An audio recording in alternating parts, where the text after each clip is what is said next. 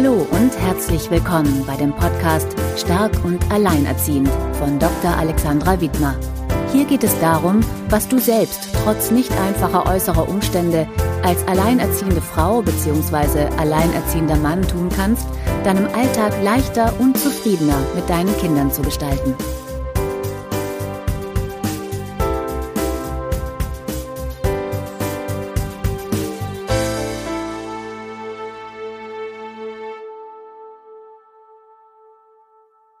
Hallo und herzlich willkommen bei der 15. Podcast-Folge von Stark und Alleinerziehend von und mit Alexandra Wittmer. Ich freue mich, dass du wieder dabei bist und ich bin gespannt und neugierig, dir heute eine neue Frau vorstellen zu können. Und zwar ist das die Irka Schmuck. Sie ist äh, spirituelle Lehrerin, Texterin und Storycoach und alleinerziehende Mutter von einem fünfjährigen Sohn aus Freiburg. Herzlich willkommen, Irka. Ja, hallo. Vielen Dank für die Einladung. Ja, sehr gerne. Ich freue mich, dass du da bist. Liebe Irka, vielleicht kannst du ja noch erstmal ein bisschen was äh, zu dir erzählen, seit wann du alleinerziehend bist und wie so dein Alltag mit deinem Sohn abläuft und wie oft du so auch Zeit für dich findest. Ja, also ich bin seit, eigentlich seit der Geburt von meinem Sohn alleinerziehend und wir haben uns während der Schwangerschaft getrennt. Ja, der, ähm, unser Alltag, also das erste Jahr war ich komplett mit dem Eloa zu Hause und seit seit er elf Monate ist, geht er in die Kita. Ich habe dann an, wieder angefangen zu arbeiten und ähm, jetzt mittlerweile seit einem halben Jahr bin ich voll selbstständig und er geht halt jetzt in den Kindergarten bis mhm. nachmittags, also in so einem Dreivierteltags-Kindergarten Zeit für mich. Also wir haben grundsätzlich so eine Wochenendregelung, dass der Eloa alle zwei Wochen bei seinem Papa ist. Mhm. Und ähm, ja, ab und zu gibt's natürlich mal eine Ferienwoche oder so, wo ich dann auch mal mehr Zeit für mich habe und der Eloa bei seinem Papa ist. Wobei ich dann auch viel, viel der Zeit ähm, arbeite. Aber ich habe auch zwischendrin einfach mal einen Tag für mich. Hast du denn Familie in deiner Nähe wohnen? Nee, meine Eltern wohnen in München Mhm. Also mittlerweile ist der Eloa natürlich jetzt mit fünf groß genug, dass er auch mal ein paar Tage bei Oma und Opa in München ist, was ich dann auch gerne mal nutze. Klar. Ja, genau. Also, aber es ist, kommt jetzt auch nicht so häufig vor. Vielleicht mhm. zweimal im Jahr etwa. Okay.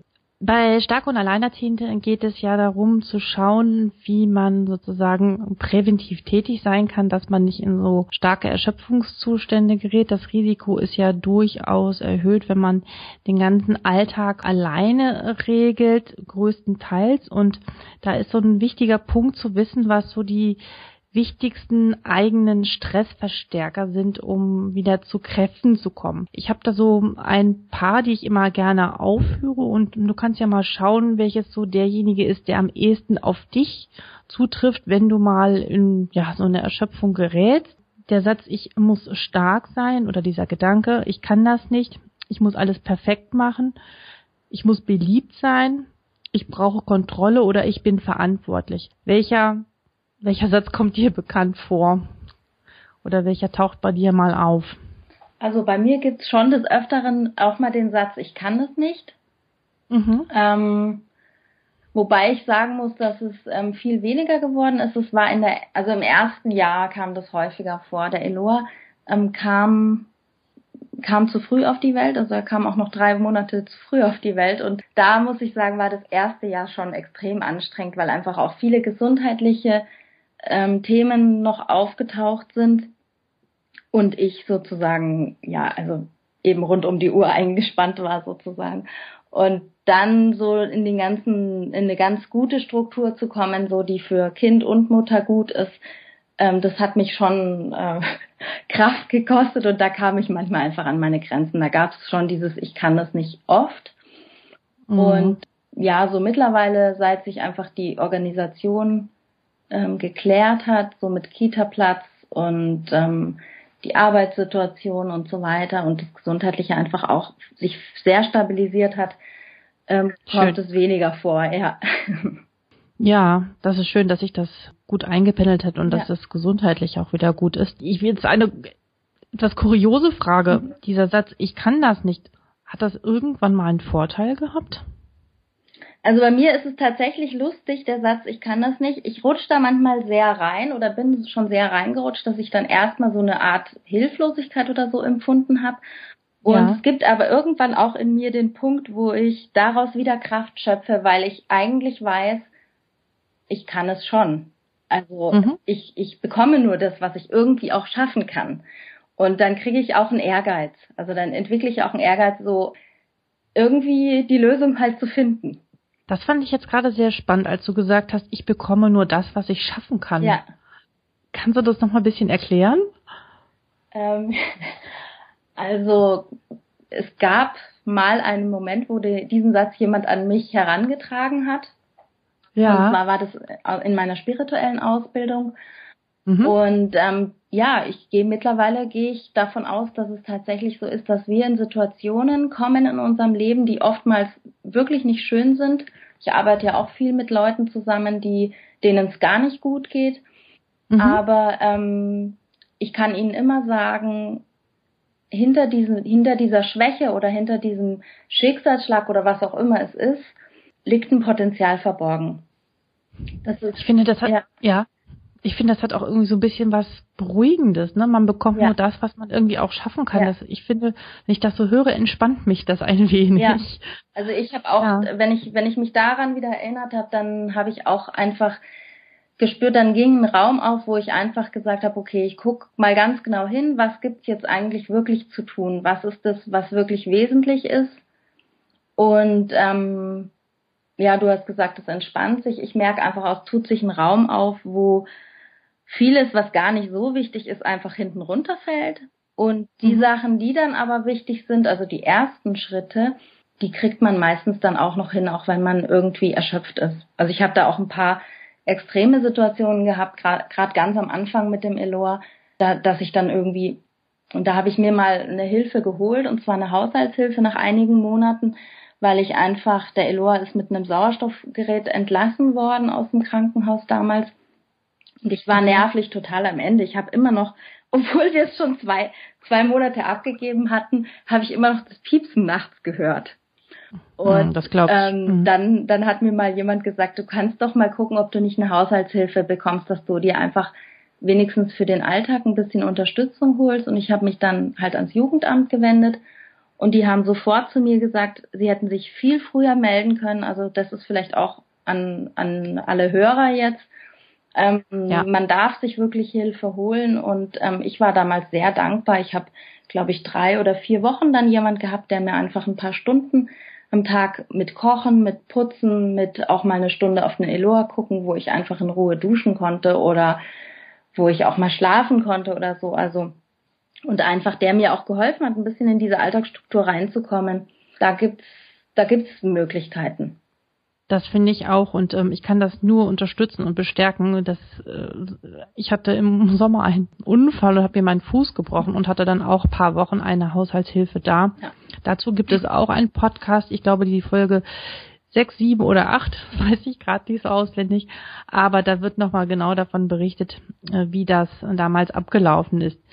Ja, das ist äh, unheimlich wichtig, sich da Unterstützung zu holen. Und woran hast du damals oder auch jetzt noch gemerkt, wenn du ähm, ja an deine Grenzen kommst, wie verändert sich dein Verhalten? Also was machst du anders als sonst, wenn die Anspannung zunimmt? Also oft ist es so, dass ich versuche noch mehr in meinen Tag reinzupacken, also so so sehr gegenläufig sozusagen. Ja. Und ja, also mir, mir plötzlich noch Termine oder was weiß ich, ich muss jetzt unbedingt noch einen Freund treffen oder einkaufen oder sowas. Und bis ich dann merke, nee, jetzt geht's eigentlich gar nicht mehr. Das, mm, ja gut, ich meine, das merke ich merke es oft stimmungsmäßig, dass ich dann einfach mhm. sehr leicht reizbar bin und vielleicht auch mal nicht mehr ganz so nett mit meinem Sohn spreche oder so. Der ist ein sehr lebendiges Kind, sehr aufgeweckt und ja, ich bremse den dann. Also wenn ich, wenn ich nicht in meiner Mitte nicht ausgeglichen bin, dann bremse ich ihn einfach manchmal sehr aus und da merke ich mhm. dann, okay, warte mal, wenn ich am Abend so kurz zurückblicke, nee, ich muss jetzt mal einen Tag Pause machen oder einfach ein bisschen ein paar Termine vielleicht auch absagen. Einfach den ja. wieder entstressen sozusagen. Wenn du das dann merkst, also dass die Stimmung, also dass du keine Pausen machst, die nur noch mehr auflädst und dann so reizbar bist, dann gibt es so einen Punkt, da merkst du das und was tust du dann da konkret gegen? Was hast du da für Techniken? Also was ich natürlich mache, ist sowieso regelmäßig meditieren. Wie oft machst du das? Ähm, also ich meditiere täglich morgens, mindestens eine Viertelstunde. Wenn er in der Kita ist oder wie machst du das? Ähm, Weil ich könnte hier das morgens nicht ja. machen. Also ich habe es eine Zeit lang versucht. Er spielt morgens manchmal ganz schön. Da geht's auch dann, ähm, wenn er da ist. Allerdings habe ich auch für mich jetzt rausgefunden, dass ich ihn dann eher in den Kindergarten bringe und danach meditiere. Dann habe ich einfach einen ruhigeren Raum. So kann okay. dann auch besser eintauchen Hast du so ein Sitzkissen und äh, oder auf dem Fußboden oder wie machst ich du das? Ich habe ähm, so ein Sitzkissen und ähm, mhm. auch einen kleinen Altar.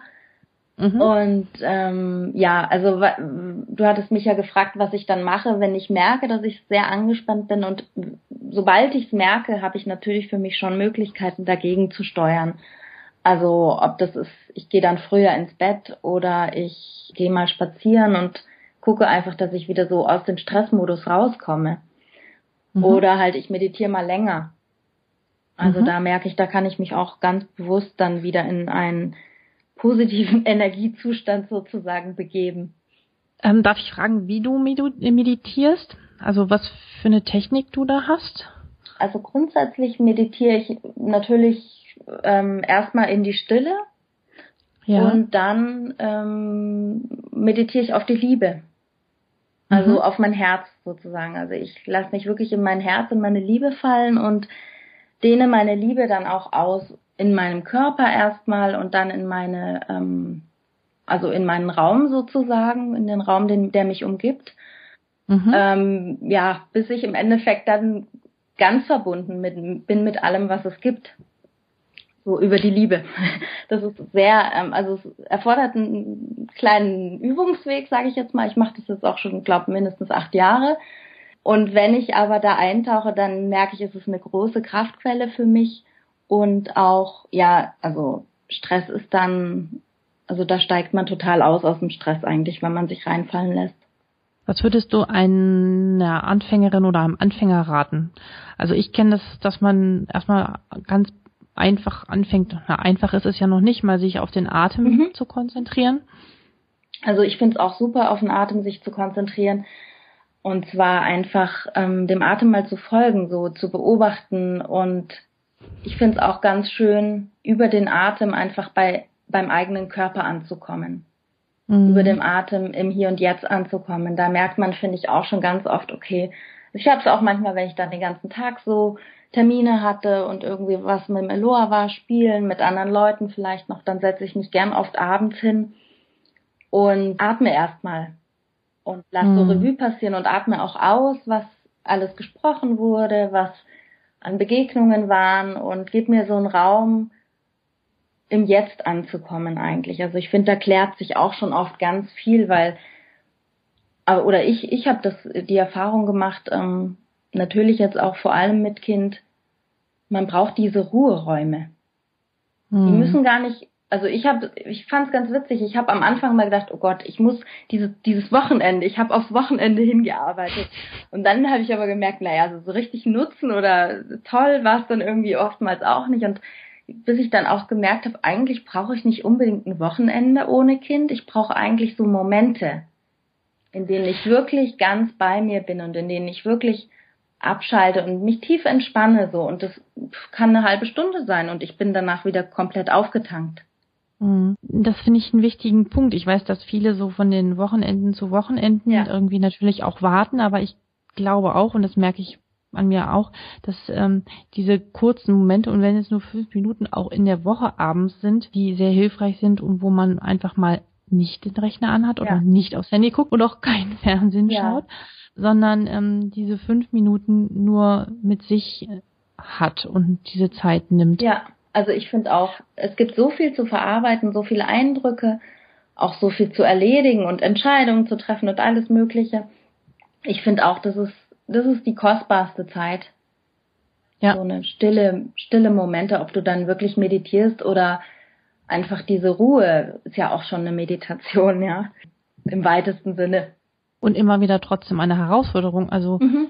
mir fällt es nicht immer so leicht, mich in Ruhe hinzusetzen. Ja. Ich, äh, also Ruhe aushalten ist ein komisches Wort, ja. aber viele können das gar also nicht. Ne? Und das ist merk, auch etwas, was man mhm. trainieren darf. Mhm. Ja. ja. Also ich merke auch, ähm, vor allem, wenn wir, wenn wir viel mit anderen sind, also die, die Gesellschaft hat ja ein unglaubliches Tempo. Im Internet ist ein unglaubliches Tempo, was so vorgelegt oh. wird. Und wenn man dann erstmal diesen ersten Moment der Ruhe hat, es ist, es ist fast unheimlich. Absolut. Bis man dann mal sagt, okay, wow, eigentlich ist es auch schön, mal nicht ein ständiges Flirren oder Flimmern oder was auch immer um sich zu haben. Und ähm, ja, ist ja, ich muss gerade dran denken, jetzt ist ja auch bald Advent. Da ist es ja auch wieder schön, sich immer mal diese ruhigen Momente zu nehmen. Genau, und einfach vielleicht mal auf eine Kerze zu schauen und dieses Licht anzusehen. Genau. Auch schön. Ja. Was ist das, was hast du so für, also wenn du angespannt bist, was kommen da bei dir so für Gefühle auf? Also viele berichten von so starken Gefühlen von Trauer oder Wut oder Hilflosigkeit oder auch Ärger manchmal oder eine Ohnmacht. Jeder hat da ja sehr unterschiedliche Favoriten in Anführungsstrichen. Was ist bei dir so ein Gefühl, was du kennst, was aufkommt? Unter Anspannung, mhm. unter viel Stress. Mhm. Also ich, ich meine, am, am nächsten kommt es einer ähm, Art Ohnmacht. Und mhm. es geht auch wieder in die Richtung, ich kann nicht. Also da ist dann eher oft das Gefühl, ich schaffe das nicht. Mhm. Und ähm, aber mittlerweile, ich meine, ich habe jetzt die Situation ja auch schon seit fünf Jahren.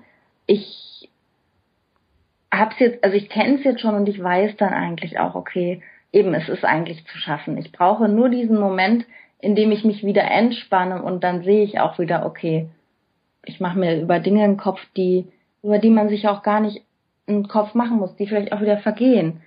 So, also mhm. ne, mich hat es dann auch manchmal, als ich irgendwie schon selbstständig gearbeitet habe, ähm, also ich hatte erst eine Teilselbstständigkeit, bevor ich mich jetzt im Sommer ganz selbstständig gemacht habe und da war es dann manchmal, oh Gott, wenn ich dann irgendwie einen Termin nicht einhalten konnte, weil, also einen Termin, den ich mir gesetzt hatte, weil der Eloa krank war oder so, dann, dann brach recht schnell irgendwie erstmal so dieses Zeitthema über mich herein.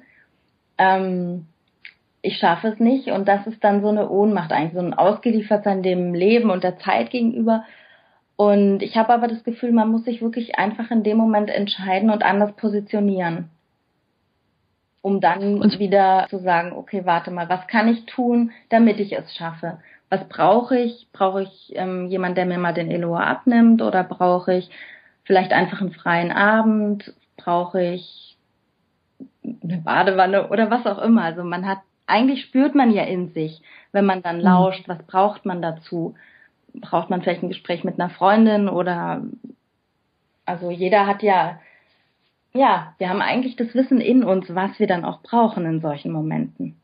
Mhm wenn man da dann den Zugang zu hat. Manchmal mhm. ist es ja so, dass wenn man, also das ist meine persönliche ja. Erfahrung und Erfahrung, die ich auch tagtäglich in Gesprächen mache, wenn die Anspannung und der Stress zu hoch ja. ist, dann verliert man das Gefühl für sich und für den Körper. Ja.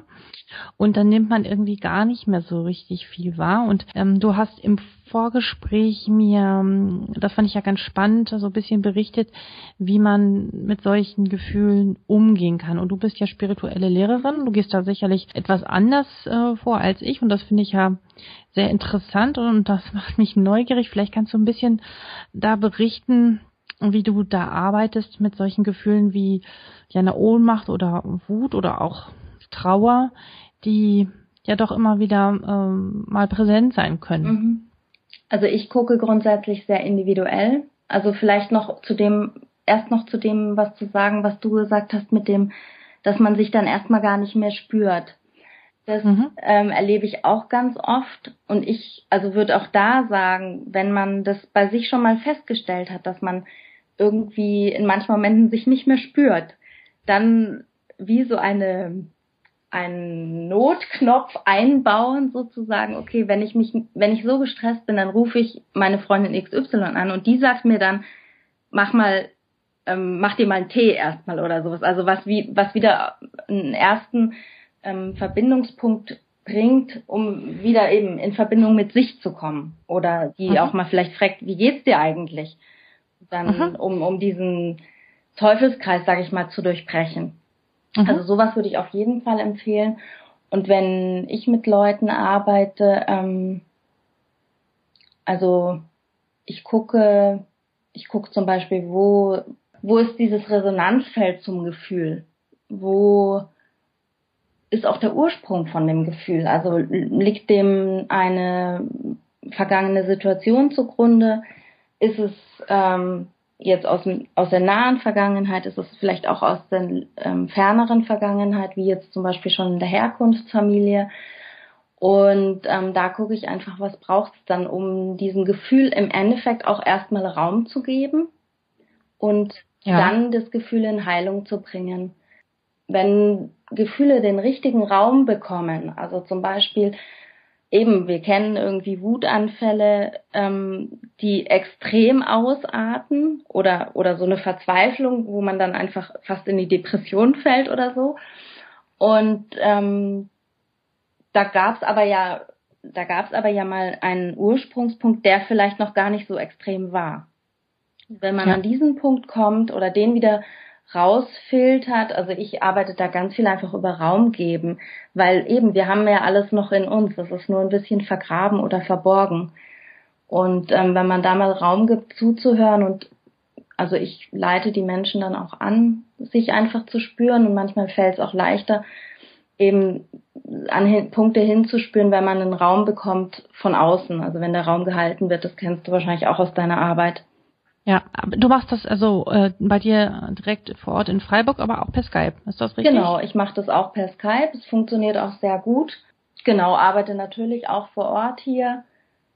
Ähm, manchmal unterscheiden sich dann die Begegnungen natürlich, wenn man sich ähm, sieht Wobei ich eben, also ich arbeite dann teilweise auch mit Videokamera, wenn man so wirklich an so ähm, persönlichen, tiefgehenden Sachen arbeitet, ist es auch ganz schön, sich zu sehen einfach.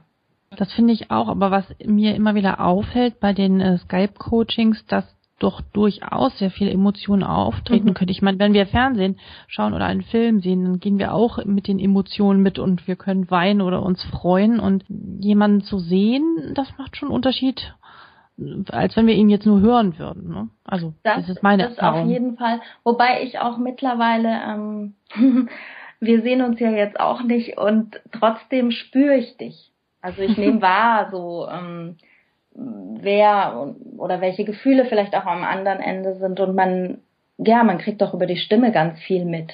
Ob da Traurigkeit mitschwingt, ob da Fröhlichkeit, Leichtigkeit mitschwingt, ob da vielleicht Absolut, Schmerz ja. irgendwo verborgen ist, den also da ja entwickelt man mit der Zeit ja auch ein, ein großes Feingefühl für ja für für solche Stimmungen und Gefühle. In der Stimme, ja. auf alle Fälle, ja. Ja, was ich immer wieder gerne betone, auch in meinem Podcast oder im Blog, ist, dass es wichtig ist, doch Hilfe von Menschen anzunehmen von außen und sich selbst mit seinen eigenen Wünschen und Bedürfnissen auch denen gegenüber zu zeigen. Wie gehst du damit um und was würdest du sagen, könnte sich da noch verbessern oder bist du da schon voll und ganz zufrieden? Also wie gesagt, ich habe mir in Extremsituationen ähm, also Hilfe von so Haushaltshilfe zum Beispiel organisiert. Ich hatte auch, ähm, ich glaube, da war der Eloa so ein bis bis drei Jahre, gab es eine ehrenamtliche Frau, die einmal in der Woche nachmittags zum Spielen kam ähm, da bin ich auch über eine Freundin aufmerksam geworden, die hat mir mal gesagt, hey, das wäre doch mal was und ich habe dann eben auch teilweise habe ich geschlafen, teilweise habe ich ähm, eingekauft oder sowas, was man einfach manchmal ja auch viel schneller machen kann als mit einem kleinen Kind, wenn man da mal den Raum für sich hat. So, ja. das waren so erste Steps und ja, also ich ähm, habe das Glück, dass ich auch den Papa vom Eloa immer mal einspannen kann. Also es war schon so, wenn der Eloa länger krank war, dass er sich auch mal freigenommen hat und der Eloa dann zu ihm kon konnte oder er hierher kam. Oder ähm, eben meine Eltern jetzt. Also ich habe Anfang des Jahres im Januar habe ich eine Kur gemacht für mich. also keine Mutter-Kind-Kur, sondern eine für mich. Und da war der Eloa drei Wochen bei meinen Eltern in München. Also mhm. da haben wir dann auch über Skype ähm, gesprochen und das war aber auch ein ganz, ein ganz toller Moment, wo ich einfach für mich mal wirklich runterfahren konnte und auftanken konnte auch. Und das glaube ich. Ja. ja. Und jetzt haben wir seit diesem Kindergartenjahr habe ich mit zwei anderen Eltern so eine Kinder Kindereltern Abholkooperation, wo jeder einmal drei Kinder mitnimmt vom Kindergarten. Und okay. das beschert mir natürlich auch nochmal zwei Nachmittage, in denen ich arbeiten kann oder auch mal frei habe für mich. Ah, okay, also man hat dann drei Kinder dann genau. äh, an, an, einem Tag in der Woche. Genau, einen Tag in der Woche hole ich alle drei ab. Und ja, war am Anfang auch eine Herausforderung, aber eben die sind jetzt fünf und da spielen die ja schon auch mal dann ganz gut alleine. Und ja. ähm, ich finde es auch ganz schön. Also letzte Woche haben wir zum Beispiel zusammen dann Lebkuchenhäuschen gebastelt. Mhm, toll. Und ähm, ja, mit denen, also das macht mir dann auch Freude, einfach mal Zeit mit denen so zu verbringen. Oder im, als es noch schöneres Wetter war, waren wir Fußball spielen einfach. Also so eineinhalb, zwei Stunden gehen ja auch meistens dann schnell rum. Aber es ist eine tolle Kooperation und eine äh, schöne Idee. Ja das so zu gestalten und so hast du einen Nachmittag, ja, wo du auch noch dann arbeiten kannst. Genau, mhm. genau, das finde ich auch sehr angenehm. Also da merke ich auch, dass das hat bei mir ein bisschen länger gebraucht, bis ich mich da anvertraut habe an andere Eltern zum Beispiel. Da war für mich auch manchmal die Hemmschwelle einfach, die anderen haben, sind Paare sozusagen, also die haben einfach mhm. ein ganz anderes Lebensmodell so und aber mittlerweile, ähm, ja, läuft das ganz gut. Ich meine, das sind halt zum Beispiel Eltern, die arbeiten beide. Insofern, die können das auch alle gut gebrauchen, dass, dass sie halt sozusagen dann mal zwei Abende oder ein, zwei Nachmittage später kommen können. Mhm. Und ja, da bin ich jetzt auch sehr dankbar, dass sich das so entwickelt hat. Gibt es bei dir dort in Freiburg so äh, ja, Orte oder äh, Gruppen oder so Treffpunkte? Ist das bei dir in der Gegend üblich oder eher weniger? Das würde mich mal einfach interessieren. Mhm. Also ähm, ich glaube, es gibt sowas, aber ich muss ehrlich sagen, ich bin in keiner Gruppe oder bei keinem mhm. Treffpunkt. Mhm. Ich habe es mhm. einmal probiert, da war ich sogar in einer angeleiteten Gruppe ähm, mhm. für Alleinerziehende eben. Und ich habe aber gemerkt, mich hat es ziemlich runtergezogen. Mhm. Und ich habe mich dann eher auf das ja, auf in Anführungsstrichen normale äh, Leben konzentriert, also mich auch gar nicht so in dieses Stempel alleinerziehend irgendwie so, ich bin alleinerziehend und ich glaube, ich habe mich aber mittlerweile ganz gut damit arrangiert. Ja. Und ja, also ich glaube, ich hätte jetzt auch nichts dagegen, mich mit anderen Alleinerziehenden zu treffen, aber es hat sich so einfach nicht ergeben. Ich, mir, mir ist einfach wichtig, eine positive Einstellung zum Leben und, und ähm, auch wenn es da mal Probleme gibt, die gibt es aber in jeder Familie. Also ich, genau. habe genauso auch äh, Klientinnen gehabt, die, die in einer ähm, ganz normalen Partnerschaft und trotzdem kurz vorm Burnout sozusagen. Also das gibt's ja genauso. Absolut. Und das ist ja das, was ich ja auch mit dem Podcast und mit dem Blog fördern möchte. Einerseits auf sich zu achten, aber andererseits auch wieder neue Wege und Visionen äh, zu finden und ja, mhm. es vielleicht auch als Chance zu sehen und was neu und anders zu machen. Und da kommen wir dann auch zu dem Punkt, was würdest du sagen, was hat sich, äh, welche Stärken oder welche Eigenschaften haben sich denn neu gebildet in diesen letzten fünf Jahren bei dir mhm. oder äh, ja, neu gebildet oder sind stärker geworden? Also ganz klar kann ich sagen, dass ich wesentlich strukturierter bin als vorher. ähm, ja. Das hat mich so, also mein Sohn hat mich sozusagen in eine gewisse Struktur gezwungen. Ähm, allein schon dadurch, dass er immer morgens um sechs aufsteht, das war überhaupt nicht meine Zeit. Und das ist aber jetzt mittlerweile einfach unser Rhythmus.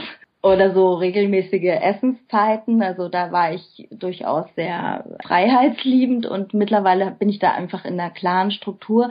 Und es tut uns aber beiden gut. Also das ist was, was ich jetzt natürlich für mein Business auch total gut ähm, nutzen kann. Die Struktur, ja. ja. Mhm. Und also das ist eins, was, was ich eindeutig gelernt habe. Und das andere ist, dass ich auch meine spirituelle Arbeit für mich selbst nochmal ganz anders nutzen und ähm, wertschätzen gelernt habe. Also so dieses wirklich mit meiner Energie in meinem Alltag zu arbeiten und ähm, meine Kraftquellen zu kennen und zu nähern und einfach einen ganz bewussten, achtsamen Umgang mit mir, auch mit meinem Kind, so Lebenswandel sozusagen. Also da da merke ich, das hat mich wie ein bisschen mehr auf die Erde gebracht, habe ich das Gefühl so. Ja. Und das ist ja auch ein Teil von dem, was dein Business ist. Also einerseits bist du äh, Story- und Textcoach. Mhm. Ist das richtig? Genau. genau. Und spirituelle Lehrerin und du verbindest das auch miteinander sehr schön. Ja. Ist das richtig? Ja. Vielleicht kannst du ja mal ein bisschen darüber erzählen und wie auch deine äh, der Name deiner Website und was du genau du da machst. Mhm. Also genau, ursprünglich, also ich habe, ähm, vielleicht sage ich da ein bisschen was, erzähle ich rundherum. Also ich habe Sprechwissenschaften und Psychologie studiert. Mhm. Und ähm, in Kombination, ne? Genau, also Nebenfach Psychologie. Mhm. Das nimmt aber ja dann doch auch recht viel Raum ein. Ähm, und ich habe dann aber gemerkt, ich bin da noch nicht damit angekommen, wo, wo ich gespürt habe, da möchte ich in mir hin. Und mhm. dann habe ich mich sozusagen selber auf die Suche gemacht und bin ähm, auf eine, zu einer spirituellen Ausbildung sozusagen gekommen. Habe das erstmal für mich gemacht und habe dann sehr schnell gemerkt, das ist eigentlich die Art, wie ich ähm, leben möchte und wie, wie ich auch mit Menschen arbeiten möchte. Und dann bin ich da mal rein in Ausbildungen und habe ja dachte dann, ich, ich arbeite nur noch als spirituelle Lehrerin und ja, also wie verbindest du jetzt dieses Text- und Story-Coaching mit deiner spirituellen Arbeit? Mhm.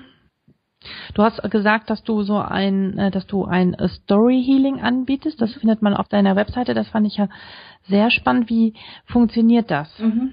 Gut, also beim Story Healing, da geht's, ähm, da kann man grundsätzlich auch mit äh, verschiedensten Gefühlen und Themen, Problemen ähm, zu mir kommen. Und da geht es darum, einfach ähm, die Geschichte sozusagen, die dahinter liegt, zu in Heilung zu bringen. Ähm, mhm. Genau, also das ist jetzt von bis, das ist natürlich jetzt sehr ähm, groß gesprochen. Ähm, es ist so, dass ja wir, wir alle ja viele Geschichten erleben so in unserem Leben und das ein oder andere prägt uns halt besonders. Also ich arbeite. Wie bitte? Kannst du eine Geschichte erzählen oder einen kleinen Ausschnitt von einem Beispiel? Vielleicht jemand, der äh, extrem erschöpft war oder was du da mit ihm mhm. gemacht hast? Ja, also es gab zum Beispiel letzten Sommer gab es eine Frau, die kam zu mir, ähm, die hat ähm, zwei, zwei Kinder und ähm, als ihr zweites ein Jahr war, also die sind nicht weit auseinander, die, die große war drei und die kleine war dann ein Jahr und sie hat gemerkt, sie sie hat überhaupt gar keine Kraft. Das ist ihr alles über den Kopf gewachsen sozusagen. Also sie hat für sich auch keine gute Struktur gefunden, wollte, dass die Kinder noch zu Hause sind und es gab eigentlich überhaupt gar keinen Raum für sie selber. Und also war dann nervlich einfach auch komplett am Ende und so weiter. Ich habe schon ähm, eine Zeit vorher mal mit ihr gearbeitet gehabt und dann war sie aber eine Weile nicht bei mir und dann kam sie wieder und ich habe dann einfach, als sie so erzählt hat, habe ich einfach rausgehört, okay, dieses Raum für sich selbst, sich nehmen und sich zugestehen und irgendwie den Weg finden, Zeit für sich zu, zu haben zum Beispiel. Das ist was, was ja nicht nur oder nicht erst entsteht, wenn unsere Kinder kommen. Dann zeigt es sich im Außen. Mm, absolut. Genau. Mhm. Und ich habe dann einfach geguckt, okay, wo, wo gab es das schon mal bei ihr im Leben? Und es ist dann ganz, oder es ist spannend, ich habe vielleicht eine Gabe dafür. Auf jeden Fall ist es so, dass wenn die Menschen dann anfangen zu erzählen und ich einfach mit meinen Worten mal die Aufmerksamkeit auf verschiedene Punkte lenke und sie beginnen da zu spüren, dann tut sich meistens, ich nenne es Ursprungsgeschichte, also es tut sich eine Ursprungsgeschichte auf, die dem heutigen Muster zugrunde liegt. Also ja. bei ihr war das zum Beispiel einfach, dass sie als kleines Kind schon, ich, ich kann mich jetzt gar nicht mehr ganz genau an die Geschichte erinnern, aber dass sie halt als kleines Kind schon immer zwischen Vater und Mutter stand und nie so richtig den Raum für sich gespürt hat. Also sie war wie zerrissen. Und so, so hat sich jetzt dann im Heute gezeigt, dass sie ähm, in sich zerrissen war, nehme ich mir jetzt Raum für mich oder für meine Kinder. Sie hat einfach mhm. ein großes Verpflichtungsgefühl gehabt und, und einen Kontakt zur Realität, sage ich jetzt mal, verloren, wie wäre es gesund für mich? Weil sie einfach diese frühere Erfahrung schon hatte und das sehr in ihrem, in ihrem ganzen System sozusagen als Muster eingeprägt war. Und das Schöne ist, wenn sie dann zu dir kommt, ist das das erste Mal, dass sie sich dann auch wirklich eine Stunde für sich Zeit nimmt. Ja. Und äh, sich Raum gibt in der Zeit, wo sie dann bei dir ist. Genau, das ist auf jeden Fall und das ist die Chance, einfach dann auch rauszutreten aus so einem Muster. Ja. Ähm, ich eben, es geht dann über Gespräch ganz viel und ich gebe teilweise dann auch, ähm, also mit ihr habe ich dann zum Beispiel auch einfach eine Struktur. Ich habe geguckt, wo in, in ihrem jetzigen Leben gibt es die Möglichkeit, dass sie mal einen Raum findet und wenn es eine Viertelstunde ist, wo sie sich zurückzieht. Und da haben sich einfach dann ein paar Zeitfenster gezeigt, die sie einplanen kann oder die sie für sich auch nutzen kann. Und das war eben so ein, ja, ähm, so ein langsames Zurückerobern, ne? Genau. Das muss ja nicht gleich irgendwie genau. stundenlang sein. Ja. Das ist manchmal gar nicht umsetzbar, aber äh, wenn es erstmal eine Viertelstunde ist, ja. wie du sagst, ja. Und wirklich gefüllt mit mit der Liebe für sich selbst auch. Also ich habe gemerkt, bei ihr ist sowas aufgebrochen dann auch, wo sie gemerkt hat, es tut ihr ja, klar, ähm, sie fühlt sich ausgebrannt, weil sie im Moment wenig Zeit für sich hat, aber eigentlich der, der tiefer sitzende Schmerz ist einfach auch so dieser Urschmerz, ich habe keinen Raum für mich. Also für mhm. mich, für, für mein Herz, für meine Liebe, für das, was, was mir gut tut so. Und ähm, das ist ganz, ja, für mich einfach ähm, eine wunderbare Arbeit, wenn ich dann Menschen begleiten darf, da sozusagen sowas aufzubrechen und einfach eben neuen Raum für sich selbst zu erobern. Ich denke gerade so mal nach, mal laut. Ich habe gerade überlegt, ob das sein kann, dass viele Alleinerziehende so diese Verbindung oder die Liebe zu sich aufgrund dieser Ereignisse auch vielleicht verloren haben können, zeitweise. Ist das möglich? Ja. Also das ist jedenfalls so mein Eindruck, dass viele, und ich kenne das auch noch so gut, dass man irgendwie überhaupt keinen Kontakt mehr zu seinem Herz oder zu seinem Gefühl hat, ja. weil man irgendwie nur so funktioniert und äh, gar nicht mehr so weiß, wer man ist. Und wenn das Herz irgendwie so verschlossen ist, ja. dann kann man auch gar nicht so richtig für sein Kind da sein, aber diese Liebe erstmal wieder für sich zu spüren, weil ja. so eine Trennung geht ja selten irgendwie naja, so richtig schön äh, läuft sie selten ab, ja. Und das ist ja oft auch sehr kränkend und mit sehr, sehr viel Schmerz verbunden. Und äh, das ist auch nicht so unbedingt so selbstwertstärkend am Anfang. Und da muss man erstmal, glaube ich, wieder ja diese Liebe zu sich finden. Ich finde das gar nicht so einfach, muss ich sagen. Ja, auf jeden Fall. Auf jeden Fall. Da mhm. ähm, gerade auch dieses sage ich mal, dieses äh, funktionieren müssen dann und stark sein müssen, ja, ähm, Entscheidungen treffen müssen, Verantwortung zu haben für die Kinder, vielleicht finanziell auch und so weiter. Das ist ja ein großer Druck auch. Und das mhm. ist nicht leicht, da sein Herz offen zu behalten dabei. Also mhm. da, ähm, das, da würde ich auf jeden Fall dein, deine Gedanken ähm, würde ich mhm. auch so mhm. einschätzen, ja. Mhm. Und auch irgendwie auch, auch Frau zu bleiben. Also mhm. jetzt von den Männern kann ich das jetzt nicht so sehr sagen, aber dadurch, dass viele so viel Verantwortung im Alltag haben und dann auch irgendwie so doch ein bisschen beide Rollen übernehmen, werden dann, manchmal habe ich das Gefühl, sehr hart und sehr zurückhaltend, trauen niemanden mehr. Und aber auch sich dann bewusst zu machen, dass man ja nicht nur Mutter ist, sondern auch eine Frau noch, die auch Bedürfnisse hat, mhm. oder? Ja, auf jeden Fall.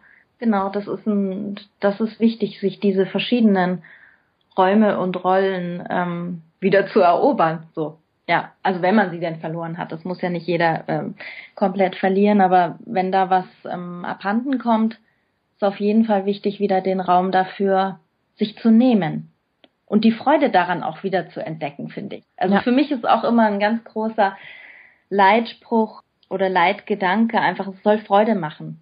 Es soll einfach Freude machen. Der Job, die die hm. das Sein mit dem Kind, ähm, irgendwie das Sein mit sich selbst, mit Freunden und so weiter. Also ich finde, es ist halt einfach, ja, ein Maßstab, macht es Freude ähm, oder wie kann es Freude machen? Was würde mir Freude machen? So, das finde ich immer eine ganz erhellende Frage für mich. Absolut. Ist das auch dein Liebling? Hast du ein Lieblingszitat?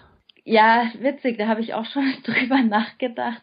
Ja, also die, die Ausrichtung auf die Freude, das finde ich schon eine gute, gute Motivationsquelle. Ja. Lieblingszitat ist es halt jetzt nicht wirklich, aber ähm, da würde ich eher sagen, bei Lieblingszitaten, das wechselt bei mir nach Stimmung. aber die, okay. diese Ausrichtung auf Freude, das finde ich, das begleitet mich schon sehr, ja. Ja. Toll. Wo findet man dich und wie kann man mit dir in Kontakt kommen? Also wie ist deine äh, Adresse deiner Website also, und wie ist deine E-Mail-Adresse, mhm. wenn man mit dir zusammenarbeiten möchte? Also meine Webseite ist www.schreib.tipps. Da haben wir jetzt gar nicht viel drüber gesprochen. Ich mache einfach auch ganz viel Arbeit mit Texten, von ähm, Texte schreiben über Textcoaching, also anderen Menschen helfen, ihre Vision, ihre Gedanken in Worte zu fassen. Mhm. Und genau da findet man aber auch das Story Healing. Meine, also Kontakt kann man dann über info at schreib.tipps aufnehmen. Und ähm, ansonsten findet man mich auch auf Facebook. Da gibt's ähm, einmal meine Seite Irkas Textatelier und halt sonst Irka Schmuck. Ja, super. Vielen Dank, Irka. Und äh, liebe Hörerinnen, liebe Hörer, alle Links, die Irka genannt hat, werdet ihr bei mir in den Shownotes auf der Seite www.stark und alleinerziehend slash podcast finden. Und ja, was bleibt mir noch übrig zu sagen? Ich glaube, das Schlagwort heute war Raum geben. ja, genau. Das fand ich sehr, das fand ich, finde ich sehr schön es hat mir total viel Spaß gemacht und ich fand das sehr, sehr spannend, was du erzählt hast. Und ich hoffe, dass äh, sehr viele da draußen inspiriert sind äh, von unserem Gespräch und in Freude kommen und sich Raum geben und ja, vielleicht den Blick wieder in eine andere, andere Richtung schweifen lassen. Das wäre ein gutes Ergebnis dieses Podcast. Das finde ich auch. ich danke dir vielmals und wir hören und sehen uns. Und wie gesagt, wenn ihr Fragen an Irka habt, gerne sie anschreiben und sie wird euch antworten. Wenn euch dieser Podcast gefallen hat, dann freue ich mich natürlich auch über eine positive Bewertung bei iTunes. Je mehr Bewertungen wir bekommen, ich bekomme, desto eher können uns andere Alleinerziehende finden und das ist ja das Ziel dieses ganzen Projektes sozusagen neue Visionen zu finden und ja wieder mehr zu Kräften zu kommen. Vielen, vielen Dank fürs Zuhören und wir lesen oder hören uns. Bis dann. Tschüss.